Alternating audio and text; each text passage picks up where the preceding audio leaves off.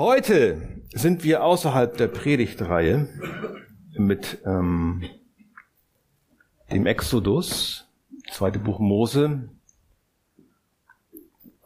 weil letzte Woche war, glaube ich, die Einsegnung der Jugendlichen in Hamburg.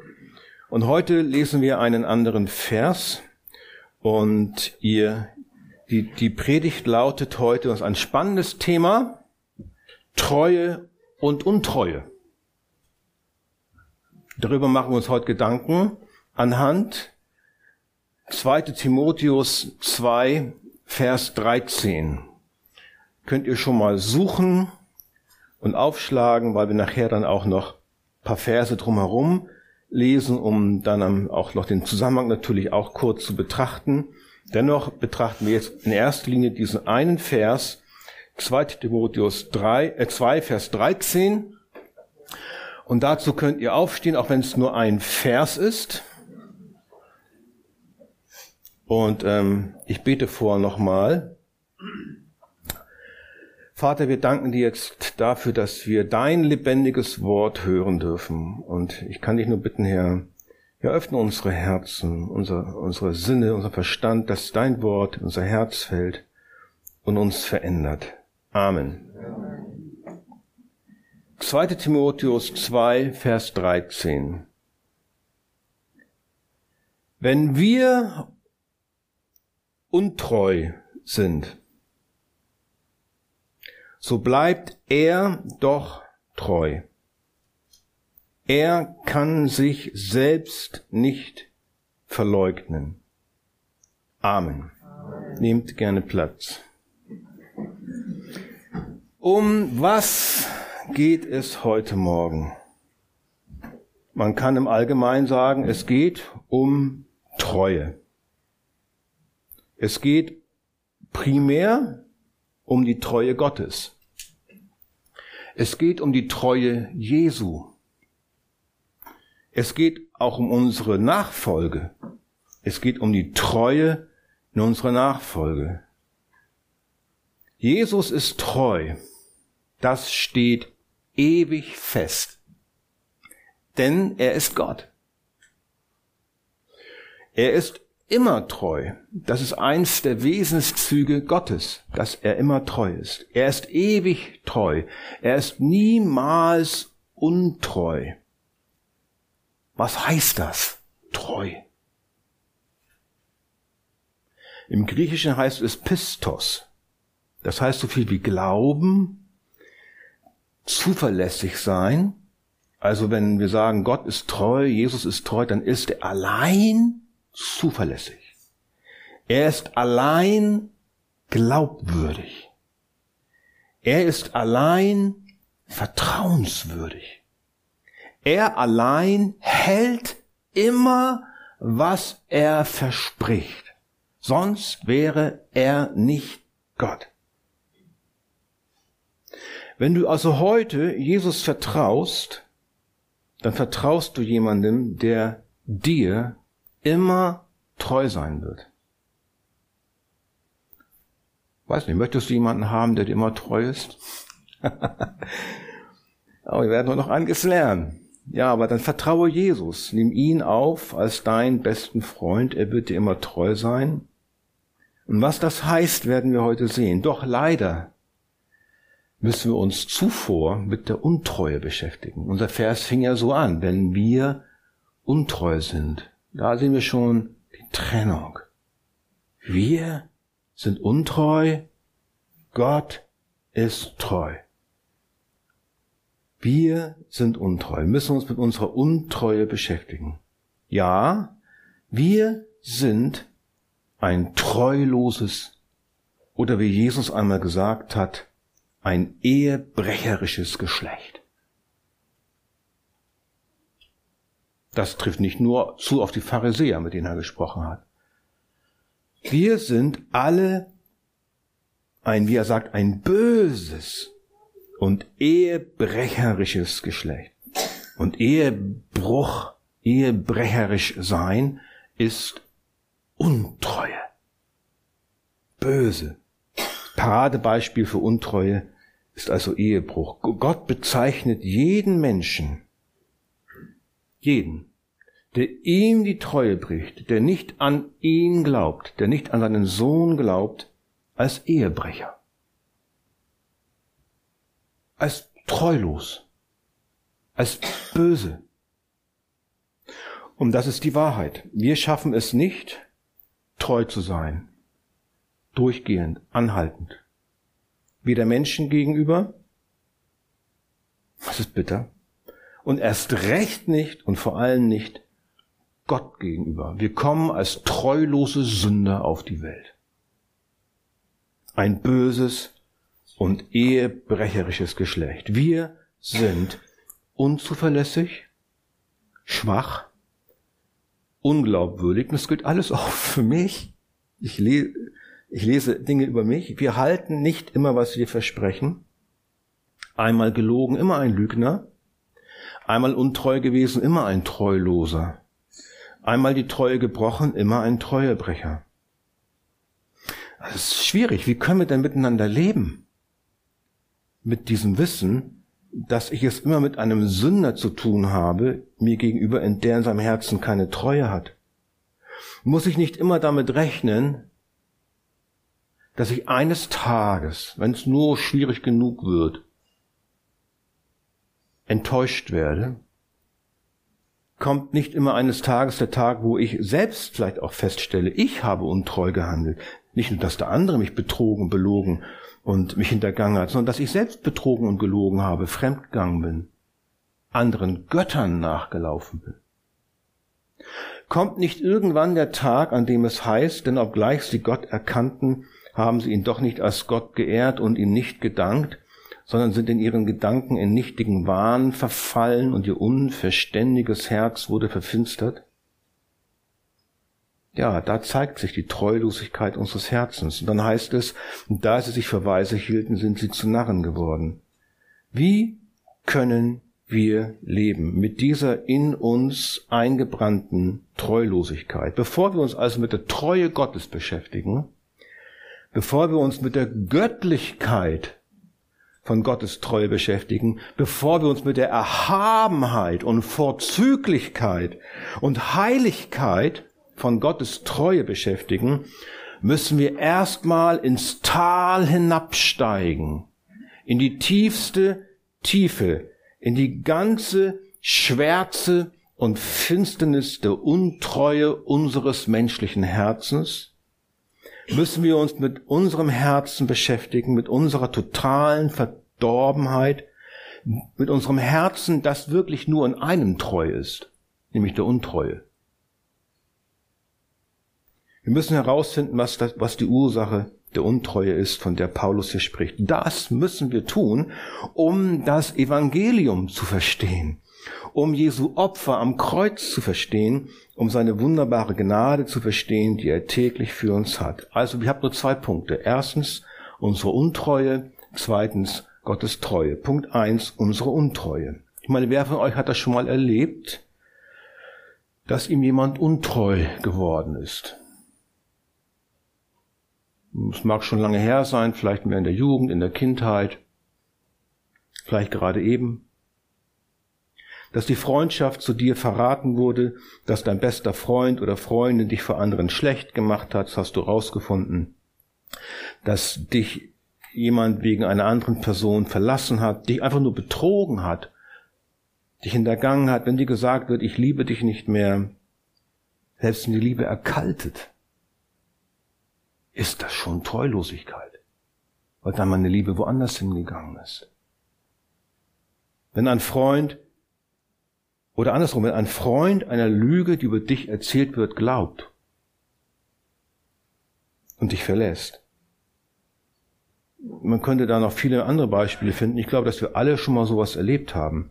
Aber noch wichtiger, wem bin ich schon im Herzen und in der Tat untreu geworden? Vielleicht gerade in diesem Augenblick, wem habe ich den Laufpass gegeben?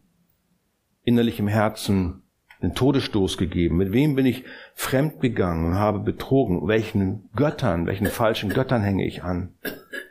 Untreue ist ein Schrecken wie der Tod. Untreue ist ein Messer, dass in das Herz einer anderen Person gestoßen wird.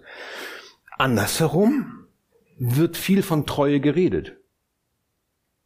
In den Medien, so in Fernsehsendungen, in welchen Spielfilmen, da wird immer so getan, als wenn Treue ganz wichtig ist. Ja, das ist es ja auch. Aber sie steht real nicht hoch im Kurs. Wenn du eine andere Person attraktiv findest, so wird uns weiß gemacht in den Medien. Und wenn du auf einmal etwas fühlst, was immer das dann ist, dann darfst du in andere Ehen einbrechen. Kein Problem. Deine Gefühle sind ja immer wahr. In den Soaps und Serien gibt es keine funktionierenden Ehen mehr. Wenn jemand in einem Spielfilm oder Roman noch verheiratet wird, mit dem stimmt was nicht. Der ist wohl treu doof. Treu doof. Der normale Protagonist ist geschieden und lebt in einer Patchwork-Familie. Das ist normal. Das ist gut. Ehe und Treue kannst du in der Pfeife rauchen. Behindert doch nur dein ach so wertvolles Gefühlsleben. Behindert dein Recht auf Selbstverwirklichung. Da musst du dich ja irgendwie binden. Aber dabei wird Untreue bei dem, an dem Untreue begangen wird, immer als ein großer Akt der Ungerechtigkeit empfunden. Als ein Anschlag auf das eigene Herz. Es herrscht in der Welt totale Verwirrung. Ist Treue schlecht? Ist Untreue gut? Scheint so zu sein. Der Mensch schafft es nicht, dauerhaft treu zu sein. Er schafft es nur, dauerhaft untreu zu sein. Man kann sich nie mehr sicher sein. Wie lange wird mir mein Partner treu sein? Vielleicht muss nur die richtige Schwierigkeit auftauchen. Wie lange gefalle ich ihm noch, bis er oder sie genug von mir hat? In meinem Herzen mag es genauso sein. Ich lasse meinen Mann oder Frau, wenn er oder sie mir nicht mehr gefallen oder eine grünere Wiese, ein vollerer Teller auftaucht, den ich leer fressen kann und danach auch wieder wegwerfen kann. Oder nichts gebunden. Nach mir die Sintflut. Also, was ist Untreue? Wo kommt Untreue her? Wo hat Untreue ihren Ursprung? Was bedeuten auch Treue und Untreue in unserem Leben, in unserer Nachfolge Jesu? Denn darum geht's. Paulus schreibt an Timotheus, und möchte ihn mit in diesem Text auffordern, treu zu sein bis in den Tod. Ich sage es gleich vorweg. Treue hat eine große Verheißung. Untreue hat auch eine große Verheißung. Lasst uns zuerst anschauen, wie alles begann. Nachdem Gott den Menschen geschaffen hatte, nachdem er Adam und Eva geschaffen hatte, sagte er ihnen Folgendes. Und Gott der Herr gebot dem Menschen und sprach, von jedem Baum des Gartens darfst du nach Belieben essen, aber von dem Baum der Erkenntnis des Guten und des Bösen sollst du nicht essen. Denn an dem Tag, da du davon isst, musst du gewisslich sterben. Also Adam und Eva durften im Garten Eden von jedem Baum essen, nur von einem nicht. Und dieser eine Baum zeigt eine Grenze auf zwischen Gott und dem Menschen. Das ist die letzte Grenze. Aber Gott macht das so, er errichtet um diesen Baum jetzt keine Barriere mit Stacheldraht und Minenfeld. Das tut er nicht. Freier Zugang. Er sagt nur, tu es nicht, sonst wirst du gewisslich sterben. Warum durften sie nicht, warum durften sie nicht davon essen? Ich sagte schon, weil sie dann sterben müssten. Gewisslich. Das hatte Gott so festgesetzt. Es gibt nämlich eine Grenze zwischen Gott und Mensch. Es gibt eine Grenze zwischen Schöpfer und Geschöpf. Und der Mensch darf sie nicht übertreten. Das liegt einfach daran, weil der Schöpfer der Schöpfer ist und das Geschöpf das Geschöpf. Gott ging jetzt davon aus, dass Adam und Eva treu sind und ihm gehorchen. Dass sie ihn glaubten, dass sie ihm vertrauten. Er ließ ihnen die Freiheit und ihre Selbstverantwortung zu gehorchen oder nicht. Und die einzige Grenze, die er ihnen zog, das war eine unsichtbare Grenze in ihrem Herzen, von dem Gott ausging, dass sie Gott liebten und ihm vertrauten. Die Grenze hieß also Vertrauen. Die Grenze hatte einen Namen, Vertrauen, Liebe zu meinem Schöpfer. Das war trotz des äußeren Gebotes eine innere moralische Grenze. Aber Adam und Eva brachen die Treue, brachen die Beziehung. Sie gehorchten nicht, sie vertrauten nicht. Wir sehen anhand dieser Geschichte den ganzen Schrecken der Treulosigkeit. Der Mensch wurde Gott untreu. Gott erwartete, dass Adam und Eva ihn, den Schöpfer, lieben würden, ihm treu sein würden, sein Gebot verteidigen würden, wenn die Schlange kommt. Standfest bleiben würden. Sich der Verachtung preisgeben würden. Was? Du glaubst diesen Gott? Ja.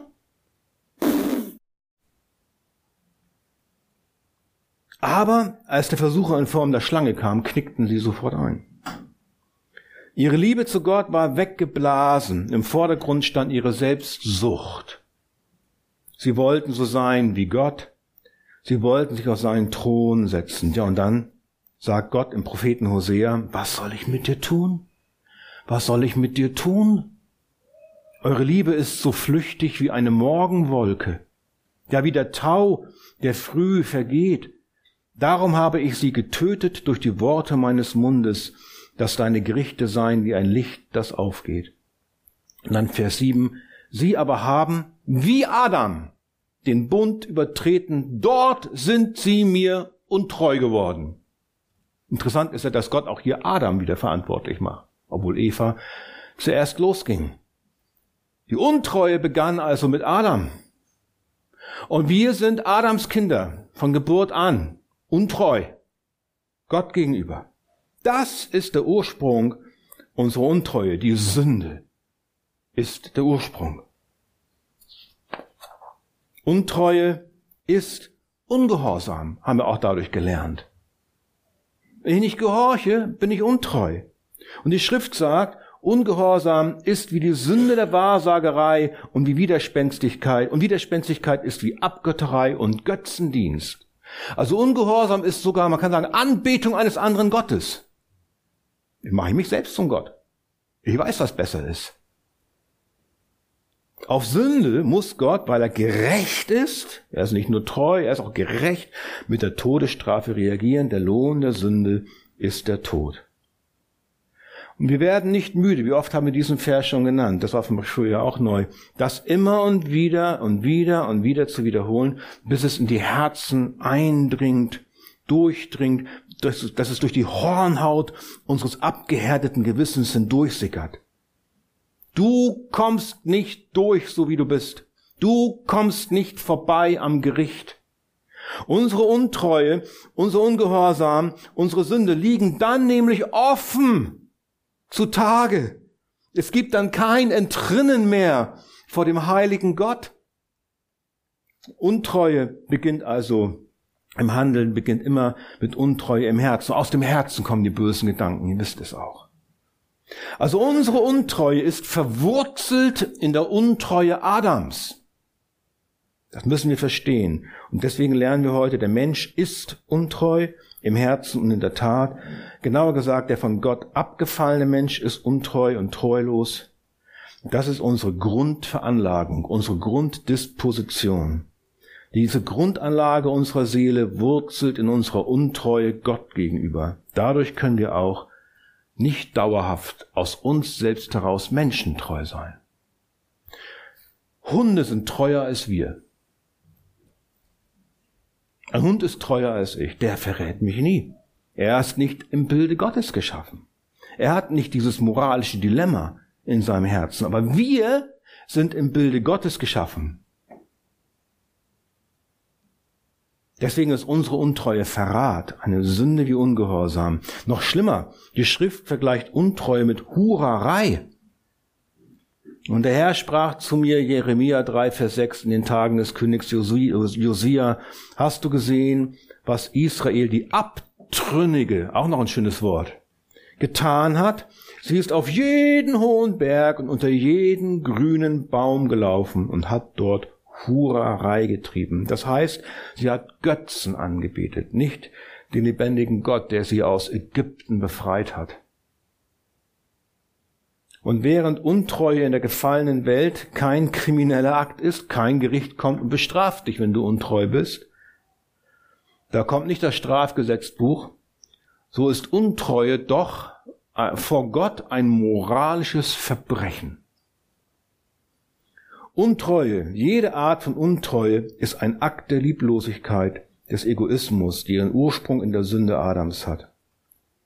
Und Untreue Gott gegenüber, ihm nicht vertrauen, ihm den Laufpass geben wollen oder ihn zu geben, erst überhaupt gar nichts von ihm wissen wollen, noch nicht einmal sich über ihn informieren wollen, andere Götter anbieten, einfach nicht glauben, all das fordert dann von Gott den Tod als gerechtes Urteil über solche Treulosigkeit, über solche Majestätsbeleidigung. Und untreue Menschen gegenüber lässt uns in einen Strudel aus Beziehungschaos, verkrüppelter Moral und verkommenen Motiven versinken. In Adam sind wir also alle von Gott abgefallen und verflucht zu einem Leben in der Untreue. Wie schrecklich. Und deswegen Römer 3 sagt es Paulus, da ist keiner gerecht, auch nicht einer, keiner verständig. Alle sind abgewichen. Da taugt keiner was, da ist keiner, der Gutes tut, auch nicht einer. Ihre Kehle ist ein offenes Grab, ihren Zungen betrügen sie, Otterngift ist unter ihren Lippen, ihr Mund voll Fluch und Bitterkeit. Ihre Füße eilen, um Blut zu vergießen. Verwüstung und Elend bezeichnen ihre Bahn. Und den Weg des Friedens kennen sie nicht, es ist keine Gottesfurcht vor ihren Augen. Da, aber es gibt Hoffnung, da wir im Bilde Gottes geschaffen sind. Und das ist jetzt eine Sache, von der ich felsenfest überzeugt bin, ist weiterhin in unseren Herzen aber eine Sehnsucht nach Treue vorhanden. Sofern sie nicht völlig zerstört ist. Eine Sehnsucht vorhanden, dass Treue geübt wird. Wir sind ja, wir sind nach seinem Bild geschaffen. Das heißt, Gottes Wesenszug der Treue ist auch in uns drin. Aber wir sind zerbrochen. Wir können es nicht mehr. Was ist nun der Ausweg? Wer sucht einen Ausweg aus der Treulosigkeit? Wer will nicht mehr treulos sein? Wer will treuer Gott nachfolgen? Wer will den, meinen, den Menschen gegenüber, meiner, deiner Frau, deinen Kindern gegenüber, wer will treuer sein? Wer von euch möchte Treue lernen? Keiner. Wer möchte ein treuerer Freund, ein treuere Freundin sein, ein treuerer Ehemann. Wer möchte eine treue Ehefrau sein? Vor allem, wer möchte in der Nachfolge Jesu treu sein? Was ist nun das Mittel, um Dominik, Halleluja. wer möchte nur äh, genau. Was ist das was ist nun das Mittel? Was ist das Mittel, um Treue zu lernen? Nicht nur Liebe müssen wir lernen, wir müssen auch Treue lernen. All die zerbrochenen Tugenden durch die Sünde müssen wir neu lernen. Was ist das Mittel, um Treue zu lernen? Das Mittel, das Heilmittel ist das Evangelium von Jesus Christus. Daher zweitens, jetzt gucken wir uns Gottes Treue an.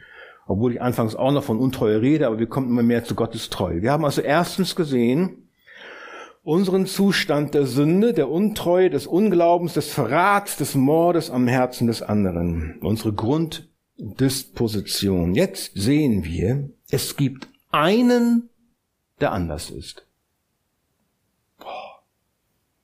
Einen wahren Menschen und wahren Gott, der anders ist. Es ist Jesus Christus, er ist Gott und er ist treu. Gott ist immer treu. Jesus ist immer treu. Um also selbst treu sein zu wollen, treuer sein zu können, müssen wir Jesu Treue kennenlernen. Den Vers, den wir gelesen haben in 2. Timotheus 2, Vers 13, ist ein Abschnitt, der letzte Vers aus einem frühchristlichen Glaubensbekenntnis, das Paulus zitiert. Das wurde wohl damals gesungen oder oft zitiert und Paulus nutzt diese Hymne, um Timotheus zur Treue in seinem Dienst anzuhalten. Auch wenn Timotheus unter größten Verfolgung und Leid um des Evangeliums willen ausgesetzt sein würde. Paulus schreibt diese Zeilen aus dem Gefängnis. kurz zu seinem Tod. Und wir wissen, wie er dann sagt, ich habe den Lauf vollendet. Ich habe Glauben gehalten. Er ruft, er sagt von sich selbst, ich bin treu gewesen bis zum Tod. Und das möchte er Timotheus, das möchte er uns auch sagen, die wir auch alle in der Nachfolge stehen, dass wir zu einer treueren, zu einer treuen Nachfolge Jesu gegenüber angehalten werden, dass wir lernen, treu zu sein, weil Jesus es wert ist, weil er ja alles gegeben hat. Er hat sein Leben für uns gegeben. Der ganze Abschnitt dieser Hymne geht so von 2. Timotheus 2 ab Vers 11. Glaubwürdig ist das Wort, wenn wir mitgestorben sind, so werden wir auch mitleben. Wenn wir standhaft ausharren, so werden wir mitherrschen. Wenn wir verleugnen, so wird er uns auch verleugnen. Und nun unser Vers, wenn wir untreu sind, so bleibt er doch treu. Er kann sich selbst nicht verleugnen. Also zuerst kommen in dieser Hymne zwei positive Verheißungen. Wir werden mitleben, Vers 11, und wir werden mitherrschen, Vers 12, der erste Abschnitt. Mitleben tun wir, wenn wir, wie es der Text heißt, mitgestorben sind mit Christus. Im engen Zusammenhang des Briefes heißt es, wenn wir, wenn wir, eine, wenn wir real einen Märtyrertod sterben. Das war damals die Gefahr. Ganz real. Wenn du um Jesu Willen stirbst, wirst du mit ihm mitleben in der Ewigkeit. Darum geht es Paulus, dass wir im Sterben und Tod treu bleiben. Erweitert heißt es aber auch, wenn wir geistlich durch unseren Glauben an Jesus am Kreuz mit ihm mitgestorben sind, werden wir auch mit ihm mitleben. Zweitens, mitherrschen. Wer hier erduldet, heißt, wenn wir hier standhaft ausharren, in Anfechtungen und Schwierigkeiten werden wir mitherrschen. Wo? Im Himmel. Wer willig in dieser Welt unter den Belastungen der Nachfolge bleibt, bleibt. Und nicht weggeht. Treue heißt bleiben. Treue heißt nicht weggehen. Merkt euch das. Treue heißt bleiben. Treue heißt nicht weggehen. Nicht die Flinte ins Korn werfen, weil es gerade schwierig ist. Der wird mitherrschen. Der wird mit Jesus im Himmel auf seinem Thron sitzen. Offenbarung 3, Vers 21. Wer überwindet, dem will ich geben, mit mir auf meinem Thron zu sitzen, so wie auch ich überwunden habe und mich mit meinem Vater auf seinen Thron gesetzt habe. Überwinden können wir, wenn wir treu sind. Matthäus sprach zu ihnen, wahrlich, ich sage euch, ihr, die mir nachgefolgt seid, werdet in der Wiedergeburt, wenn der Sohn des Menschen auf dem Thron seiner Herrlichkeit sitzen wird, auch auf zwölf Thronen sitzen und die zwölf Stämme Israels richten. Das betraf die Apostel. Und dann kommt, und jeder, der Häuser oder Brüder oder Schwestern oder Vater oder Mutter oder Frau oder Kinder oder Äcker verlassen hat, um meines Namens willen, der wird es hundertfältig empfangen und das ewige Leben erben. Das sind also zwei wunderbare, positive Verheißungen der Treue. Nun kommen zwei negative Verheißungen. Die positiven Verheißungen sollen uns anspornen, treu zu sein. Wozu dienen nun die negativen Verheißungen? Ganz einfach, auch damit wir treu bleiben. Auch Warnungen dienen dazu, dass wir auf der Bahn bleiben. Sie sind Leitplanken, die uns warnen, Schilder, die uns mahnen, auf dem Weg zu bleiben. Die erste ist, wenn wir verleugnen, so wird er uns auch verleugnen. Verleugnen steht hier im Urtext in, in einer Zukunftsform, im Futur. Das heißt, man kann es auch so sagen, sollten wir ihn jemals in der Zukunft verleugnen, das müssen wir genau betrachten. Der Blick ist auf eine Situation gerichtet, in der die Nachfolge einen hohen Preis abverlangt. Das kann alles sein.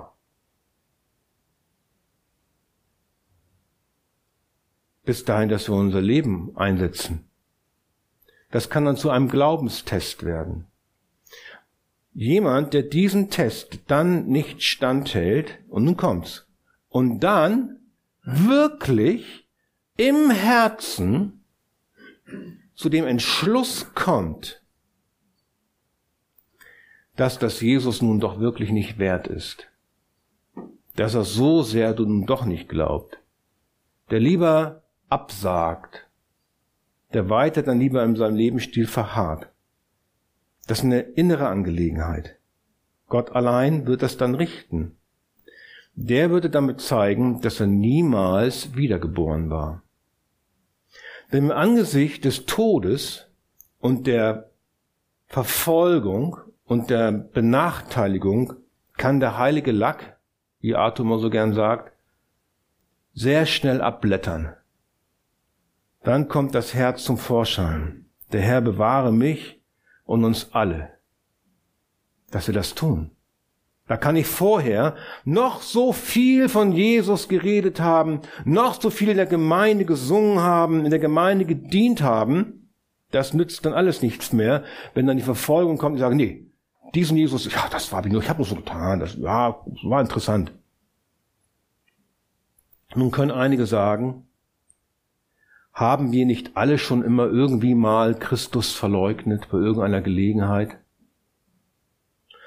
Haben wir nicht alle schon mal irgendwie mit unseren Worten und Taten ein schlechtes Zeugnis für Christus abgelegt? Unseren Mund nicht geöffnet, wenn gespottet wurde? Uns einfach nichts gesagt, stumm geblieben? Und wie war das mit Petrus? Er hat doch mal Jesus verleugnet, wisst ihr doch, ne? John MacArthur sagt dazu Folgendes. Offensichtlich können Gläubige, genauso wie Petrus, für eine kurze Weile von ihrer Feigheit übermannt werden. Jeder von uns hat schon Situationen erlebt, in denen er seine Liebe zu Christus nicht offen bekannt hat. MacArthur Ende.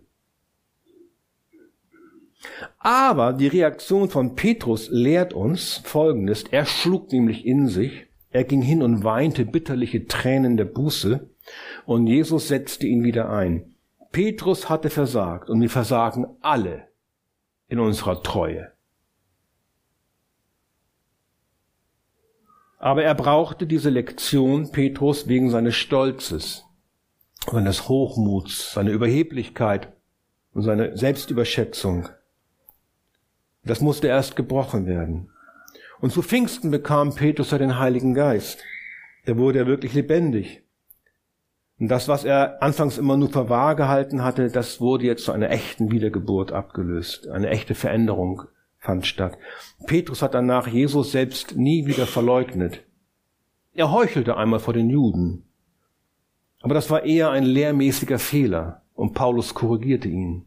Aber die Gefahr besteht natürlich. Und nachher hat Petrus dann natürlich seinen Herrn überhaupt nicht mehr verleugnet. Im Gegenteil, er ist den Tod seines Herrn nachgefolgt. Er hat es sogar gar nicht für würdig erachtet, genauso zu sterben wie sein Herr. Deswegen haben sie ihn kopfüber gekreuzigt. Das sagt, sagen außerbiblische Zeugnisse. Ja, aber so kann es uns auch gehen, dass wir heucheln, dass wir unseren Mund halten. Aber wenn wir ein Kind Gottes sind, wenn du wirklich wiedergeboren bist, dann wirst du Christus nicht verleugnen. Im Herzen. Du wirst ihn nicht absagen. Mag sein, dass unsere Feigheit uns übermannt. Kann, mich immer nur, kann man mich nur, immer nur wundern, diese eine Geschichte, wo in Amerika äh, diese, so der Schule Amok lief, da lief doch einer mal Amok, das geschieht immer wieder mal, und dann durch die Schule, war in Deutschland ja auch schon mal der Fall, alle abgeknallt hat. Und das eine, der eine Bericht, wo er dann die Pistole an den Kopf eines Mädchens setzt Glaubst du an Gott? Und sie sagt ja. Und er drückt ab. Was wäre, wenn sie Nein gesagt hätte? Wäre sie dann in die Hölle gekommen? Nein, glaube ich nicht. Gott erbarmt sich dann über ihre Schwäche in dem Augenblick, denn er sieht ja in ihr Herz. wie sie es gemeint hat. Aber so kann es dann kommen, dass sowas von uns vielleicht verlangt wird. Aber im Herzen werden diejenigen, die an Jesus glauben, Jesus nie verleugnen. Denen, die ernsthaft verleugnen, was auch nur der Herr weiß, wo aber auch die Früchte es dann zeigen werden, wo im tiefsten Herzen keine Wiedergeburt stattgefunden hat, für die gilt, dass Jesus sie auch verleugnen wird. Die nur religiösen und spirituellen Menschen, das höre ich immer wieder, die wieder, die eine höhere, höhere Macht glauben. Ich glaube auch irgendeine höhere Macht. Was letztlich heißt, dass sie an gar nichts glauben, weil der Inhalt ja fehlt. Alle Namenschristen, alle diejenigen, die nicht an Jesus glauben, die werden vor dem Vater von Jesus verleugnet. Was heißt das? Wir stellen uns das mal vor. Wenn, sie, wenn diese Menschen sterben, die echten Verleugner oder die Ungläubigen, dann stehen sie vor dem Thron Gottes. Und dann in dieser Situation im Gericht, vielleicht bitten sie noch um Gnade, dann verleugnet sie Jesus. Das heißt, der Vater fragt Jesus, Sohn, ist dieser Mann, diese Frau, dieses Kind, ist es dein, ist es dein, wieder, ist es dein Kind, dein Schaf, ein Schaf, für das du gestorben bist, das er nicht glaubt? Der Vater weiß es wohl. Aber Jesus hat die Rolle des Richters. Und dann wird Jesus sagen, ich kenne ihn nicht. Warum wird das Jesus sagen? Weil er treu ist. Weil er sich im Gericht nicht selbst verleugnen kann. Er kann da nicht lügen. Soll er jetzt lügen? Und sagen, oh, geht nicht. Und dann wird Jesus sagen, werft ihn hinaus in die äußerste Finsternis. Dort wird das Heulen und Zähneknirschen sein. Wenn wir ihn verleugnen, wird er uns verleugnen. Wenn wir ihn dauerhaft und in der letzten Konsequenz als Retter unserer Seele abschwören, dann ist es aus. Es gibt eine Art der Verleugnung, die ist nicht mehr rückgängig zu machen, weil ihr keine aufrichtige Buße mehr folgt. Am gefährlichsten sind Menschen, die Christus verleugnen, indem sie falsche Lehren in die Gemeinde einbringen. Oder wie Petrus es sagt, die heimlich verderbliche Sekten einführen, indem sie sogar den Herrn, der sie erkauft hat, verleugnen. Und sie werden ein schnelles Verderben über sich selbst bringen. Johannes nennt sie Antichristen. Wer ist der Lügner, wenn nicht der, welcher leugnet, dass Jesus der Christus ist? Das Leugnen kommt mir wieder drin vor, ihr merkt das.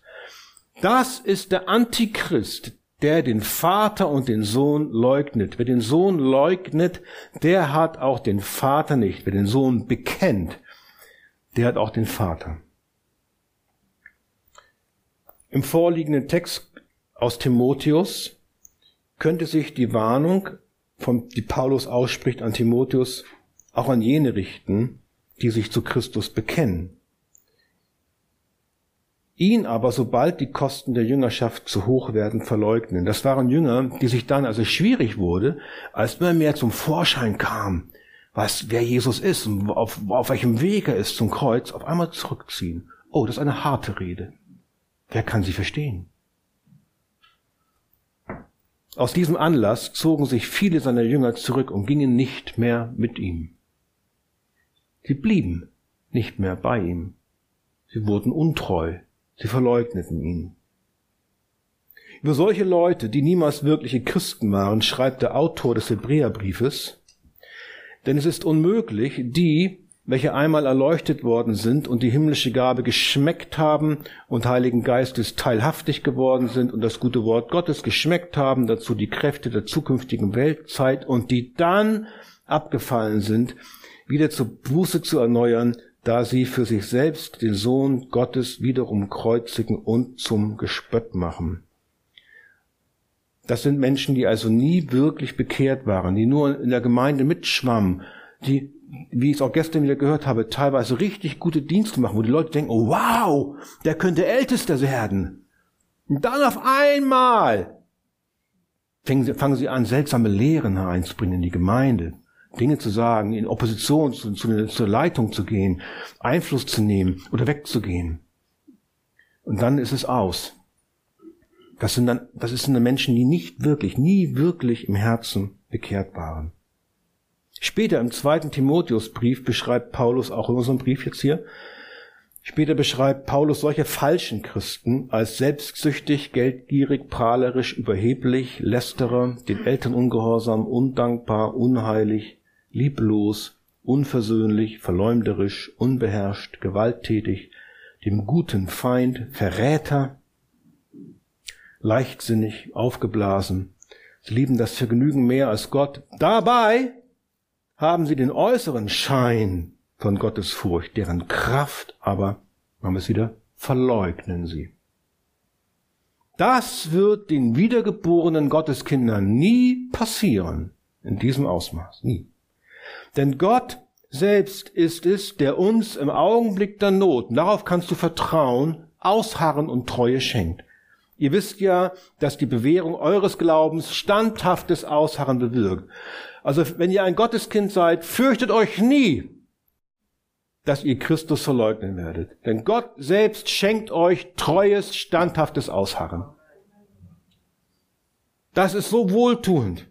Wir müssen uns nicht mehr fürchten. Oh, halt ich durch. Ja, ich versage dauernd. Wenn du also denkst, dass du hast Jesus schon einmal oder tausendmal verleugnet und deine Seele ist beschwert deswegen und du hast Not deswegen, dann ist das das Zeichen, dass du ihn nie wirklich verleugnet hast. Das ist wie mit der unvergebbaren Sünde. Wenn es dich sorgt, dass du sie begangen hast, hast du sie nicht begangen. Wozu warnt uns Jesus, dass wir ihn nicht verleugnen sollen? Ja, damit wir einfach weiter treu bleiben. Das ist ein, wir werden geschoben von den Verheißungen, wir werden gezogen von den Verheißungen, geschoben von den Warnungen. Damit wir auf dem Weg bleiben. Damit unsere Treue wächst. Damit wir ihn mehr bezeugen lernen. Und dann, dann kommt endlich unser Vers. Wenn wir untreu sind, so bleibt er doch treu. Er kann sich nicht selbst verleugnen. Das ist eine zweite negative Verheißung, auch wenn das positiv klingt. Das wird ja immer oft so rausgerissen aus dem Zusammenhang. Auch hier lernen wir die Treue Gottes kennen. Wenn wir untreu sind, das heißt im Urtext nicht Pisteo, sondern Apisteo. Untreu. Und das bedeutet, Untreue hier, dieses Wort bedeutet nicht, wenn mein Glaube mal ein paar Schwankungen durchläuft oder wenn ich mal eine Schwäche in meinem Glaubensleben habe. Das heißt, das ist, das ist nicht Untreue gemeint. Sondern Untreue hier, Apisteo, heißt in erster Linie Mangel an rettenden Glauben. Ich habe keinen rettenden Glauben, kein Leben aus Gott, keine echte Wiedergeburt. Und dann lesen wir, so bleibt er doch treu. Er drückt kein Auge zu. Jesus ist die Treue in Person. Er bewies seine Treue zu den Verlorenen und aus seiner Sicht Auserwählten, indem er für sie am Kreuz starb. Jesus kann nicht anders als treu sein, weil Treue sein Wesen ist. Er ist ein Fels. Seine Werke sind vollkommen. Alles, was er tut, das ist recht. Treu ist Gott und kein Böses an ihm. Gerecht und wahrhaftig ist er. Denn deine Gnade reicht soweit der Himmel ist und deine Treue, soweit die Wolken gehen. Also, wenn du Zeichen der Schwäche und Schwankung in deinem Glaubensleben hast, das haben wir alle, wenn wir denken, oh, ich bin nicht untreu gewesen. In dieser Situation, wenn es eine Schwäche, und eine Schwankung ist, und die haben wir alle bis zum Tod, dann ist Jesus auch treu und vergibt dir deine Schwäche. Das ist damit natürlich auch gemeint. Klar. Sonst müssten wir uns ja dauernd fürchten. Ist aber eine Untreue vorhanden im Sinne von nicht vorhandenem rettenden Glauben. Ich bin nur ein Namenschrist. Ich glaube nur an eine höhere Macht. Ich will von Jesus nichts wirklich wissen. Ich will mich selbst auf den Thron der Gemeinde stellen. Ich will angesehen sein. Meine Sünde ist mir egal. Jesu treu am Kreuz ist mir egal. Ja, dann wird Jesus auch treu sein. Dann wird er seiner Verheißung treu sein, dass das Ende eines solchen Menschen die Verdammnis sein wird, die ewige Finsternis in Selbsthass und Selbstzerfleischung. Das ist nämlich gerecht. Und Jesus kann sich selbst nicht verleugnen, sonst wäre Gott nicht mehr Gott. Und das soll uns auch anspornen zu treu. Oh Jesus, wunderbar, dass du mich errettet hast aus Gnade. Das habe ich ja gar nicht verdient, dein Kind zu sein. Und dass du mir untreuen Schaf immer wieder hilfst, auf dem Weg zu bleiben. Mäh. Ist das nicht schön? Es ist eine ernste Warnung. Für die treulosen Gottlosen ist eine ernste, eine wunderbare Ermutigung für uns Schafe, die dauernd bockig sind. Das soll uns anspornen zur Treue. Wie? Indem wir erkennen, wie oft wir schon Jesu Treue erprobt haben. So ein Lied singen wir nachher auch noch. Treue wird erst in der Krise sichtbar, nicht bei Sonnenschein. Treue wird erst in der Krise sichtbar, nicht am Strand von Hawaii. Gottes Treue wird also wo sichtbar? Wo wird Jesu Treue sichtbar?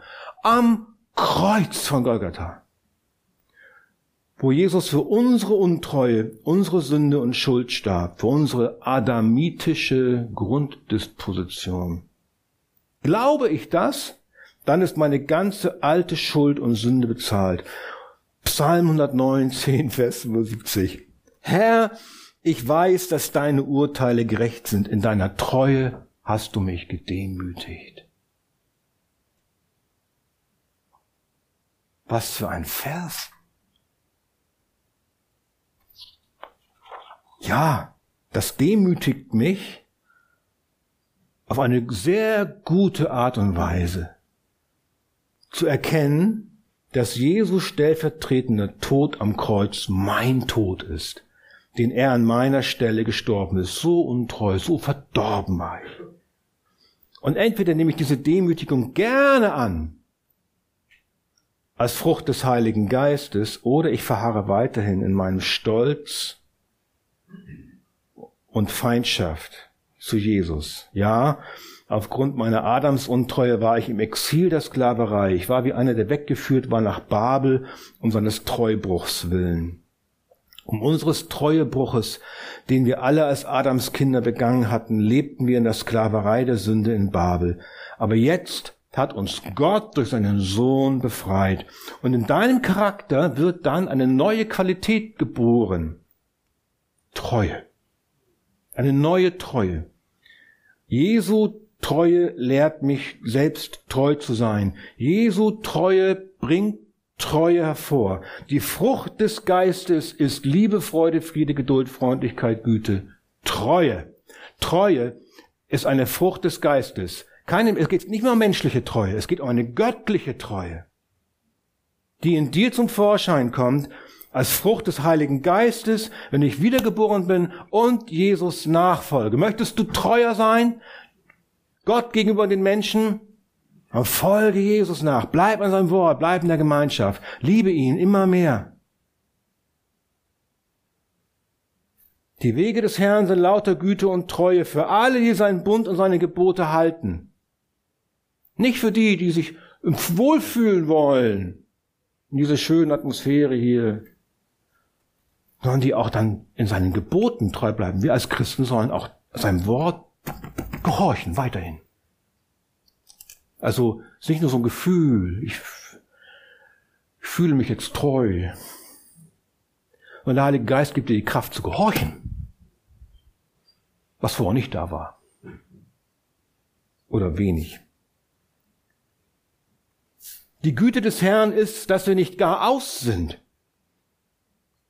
Seine Barmherzigkeit hat noch kein Ende, sondern sie ist alle Morgen neu.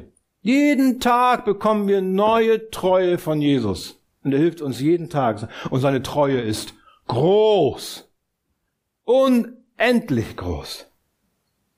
Jetzt haben wir Treue endlich für unser ganzes Leben als Christ, für unsere Nachfolge, für unsere Heiligung. Wir werden Jesus immer ähnlicher. Seine Treue nimmt immer mehr und mehr in uns Gestalt an. Wir wollen nicht mehr untreu sein. Wir hassen mehr und mehr die Untreue in unserem Herzen. Wir helfen auch anderen, treu zu bleiben. Willst du Treue lernen?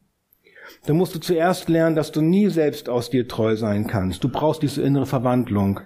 dass Jesus in dir einzieht. Und dann, wenn ich ein Kind Gottes geworden bin, bin ich dann automatisch immer treu. Ich habe es schon gesagt, nein, wir versagen immer wieder. Aber Jesus vergibt uns auch immer wieder, denn dazu ist er treuevoll am Kreuz gestorben. Sein Tod ist ein treue Tod. Sein Opfer gilt für immer. Sein Wort ist ewig wahr. Sein Versprechen gilt für immer. Willst du Treue lernen? Ja, ja, ja, ja, ja, ja, ja. Ich will auch. Willst du dich einlassen auf Jesu Treue? Dann bekehre dich. Tu Buße über deine Untreue. Werde ein Kind Gottes. Und wenn du ein Kind Gottes schon bist, dann danke Jesus. Denn er ist gerade dabei, dir jeden Tag zu helfen. Dass er jetzt eine neue Freude durch die Predigt in das Herz reinlegt. Er hilft dir dadurch immer treuer zu werden. Bitte ihn auch täglich um Vergebung deiner täglichen Schwäche und Untreue. Das ist alles.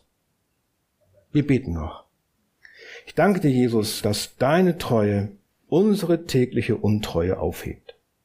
Danke, dass du uns hilfst, dir treu zu sein. Wir vertrauen deinem Wort, dass in uns die Frucht der Treue wächst, dir treu bleiben zu können deinem Wort treu bleiben zu können, dir mehr zu gehorchen und dass dann auch unsere Beziehungen untereinander mehr und mehr von deiner Treue geprägt werden. Amen.